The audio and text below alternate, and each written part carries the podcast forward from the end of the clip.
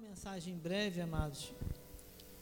Louvado seja Deus. Eu quero convidá-los para abrir as suas Bíblias no livro de 1 Timóteo, aqueles que quiserem, quiserem anotar, tenham liberdade. 1 Timóteo 4, 16, diz a palavra do nosso, do nosso Deus. Tem cuidado de ti mesmo e da doutrina.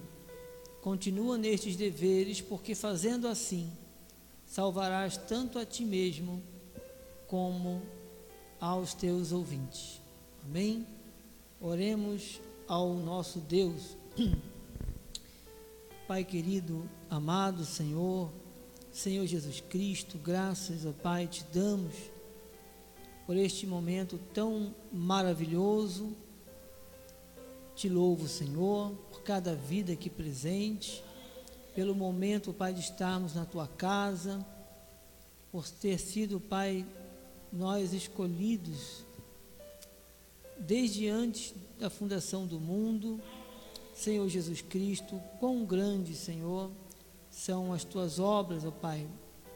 Neste momento, há vidas que estão pela internet, há pessoas aqui também, irmãos e neste momento, Pai, momento da, da palavra, eu quero te agradecer e pedir, Senhor, que não seja eu, presbítero André, a falar neste momento, mas sim o teu Santo Espírito. Fala conosco, Senhor, fala aqueles que estão pela internet, estão nos assistindo, em nome de Jesus. Que não seja eu a falar, mas sim o Senhor. É o que nós te pedimos em nome de Jesus. Amém.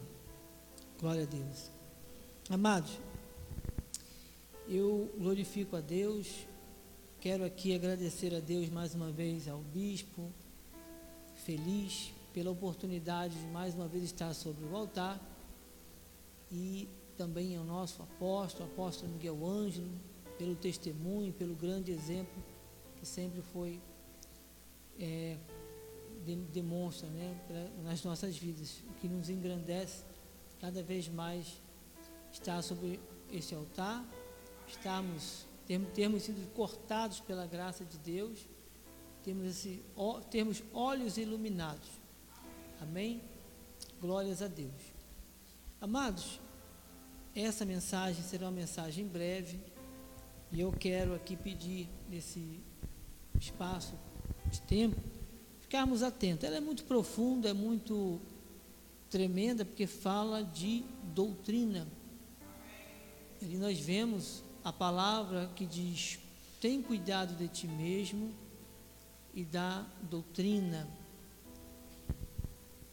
Continua nestes deveres, porque fazendo assim salvarás tanto a ti mesmo como os teus ouvintes. A nossa na nossa caminhada, amados, com o Senhor, é, nós observamos como cristãos, e uns têm menos tempo, outros têm mais tempo, eu creio que nós somos bem, nós aqui presentes, creio que os que estão pela internet também, já temos uma certa maturidade na palavra do Senhor, na nossa caminhada como cristãos, e podemos dizer que temos um certo conhecimento na palavra, segurança para falar, porque a questão doutrinária ela é muito importante. A palavra do Senhor diz que fala muito sobre a questão do conhecimento, diz que nós temos que antes crescer na graça e no conhecimento do nosso Senhor e Salvador Jesus Cristo. A palavra fala a palavra do Senhor fala que o meu povo está sendo destruído porque lhes falta o conhecimento. E daí nós entendemos que quando se não conhece a verdade, a pessoa sofre com isso. O que eu quero mostrar mais precisamente, quando o apóstolo fala a Timóteo, tem cuidado de ti mesmo e da doutrina, ele aponta para grande importância de se ter o conhecimento da palavra e principalmente aquilo que nós entendemos que é o que? Os alicerces. Porque, infelizmente, há ministérios, há igrejas que, infelizmente, não têm o conhecimento da graça de Deus. Isso faz diferença? Sim, faz toda a diferença.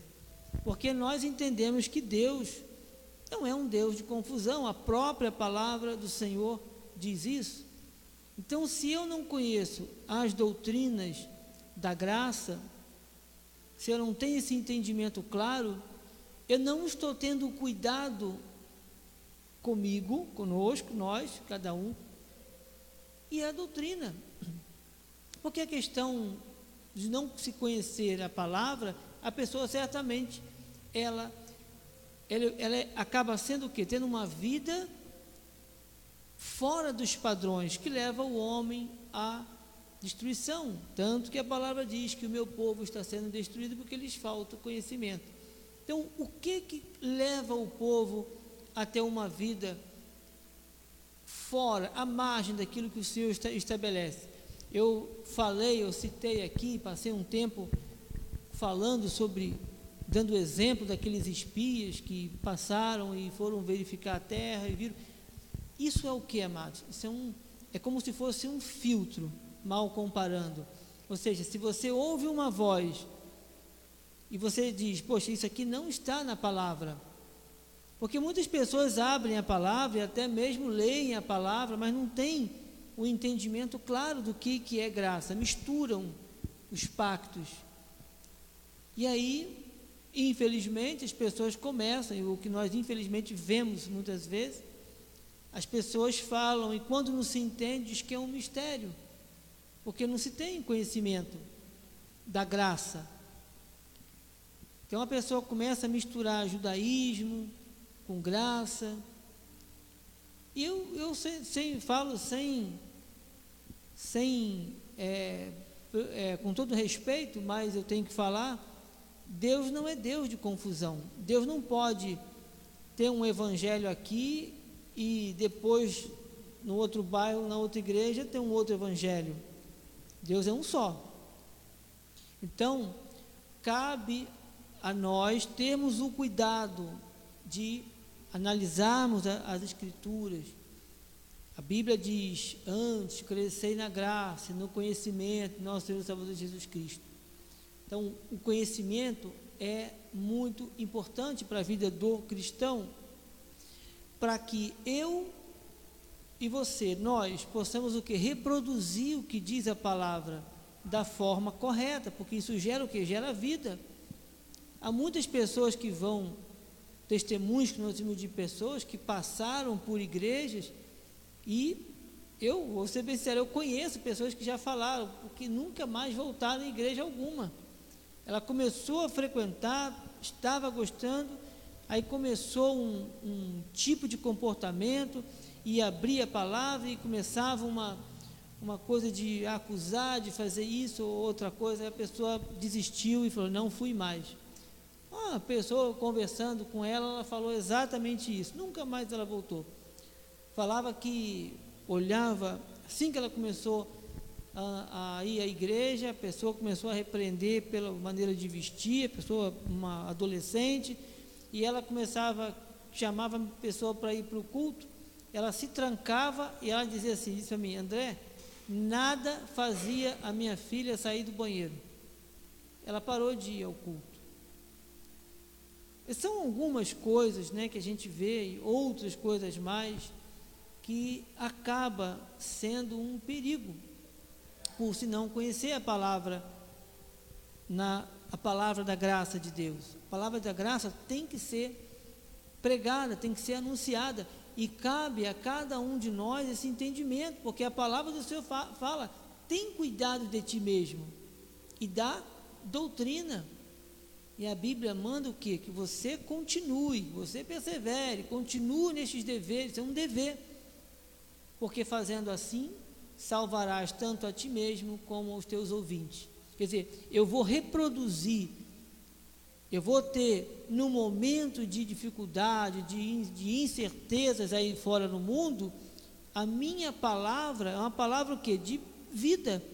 É uma palavra alinhada com a graça. É uma palavra que gera vida. E não morte, não condenação.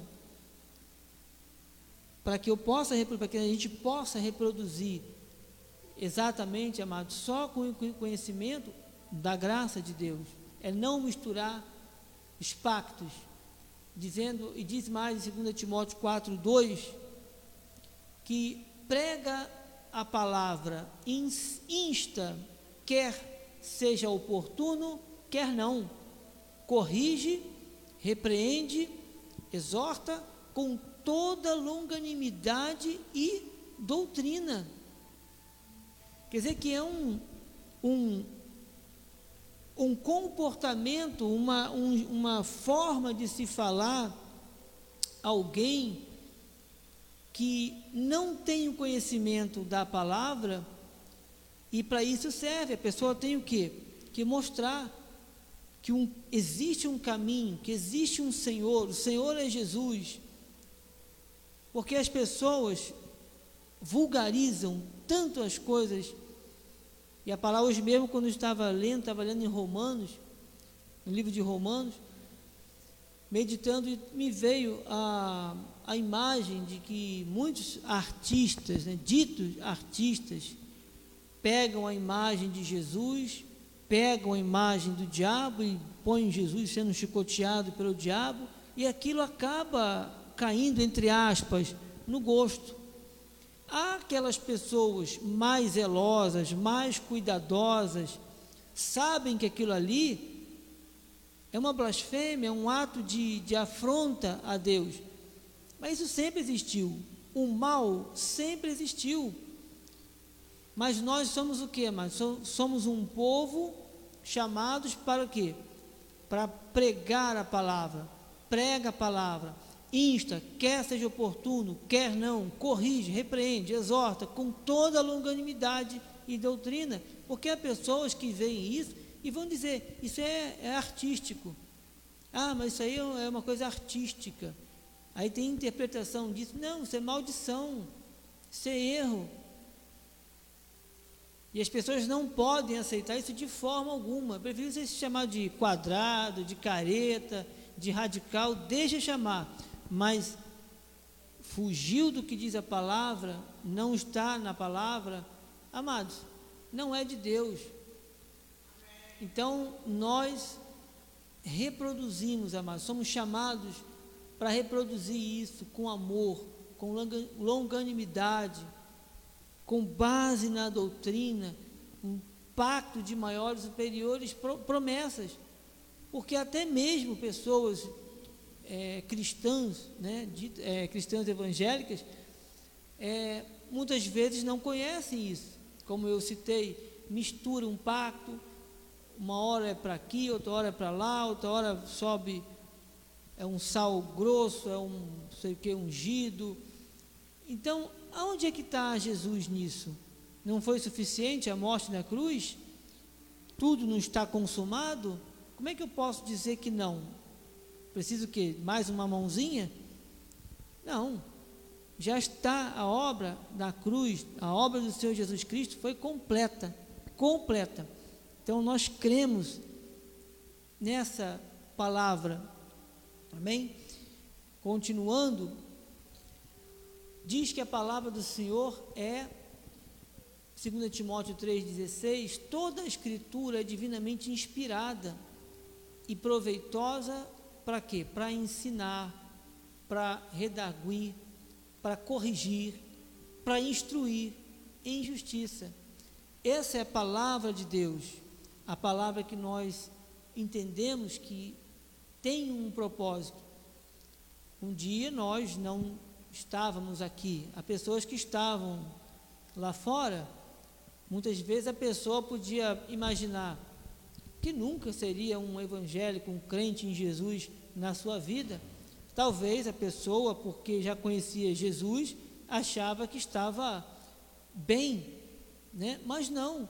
a palavra diz que é um processo. Um dia você obedeceu, um dia você ouviu a voz e creu, porque você já era o que? Predestinado pelo Senhor Jesus.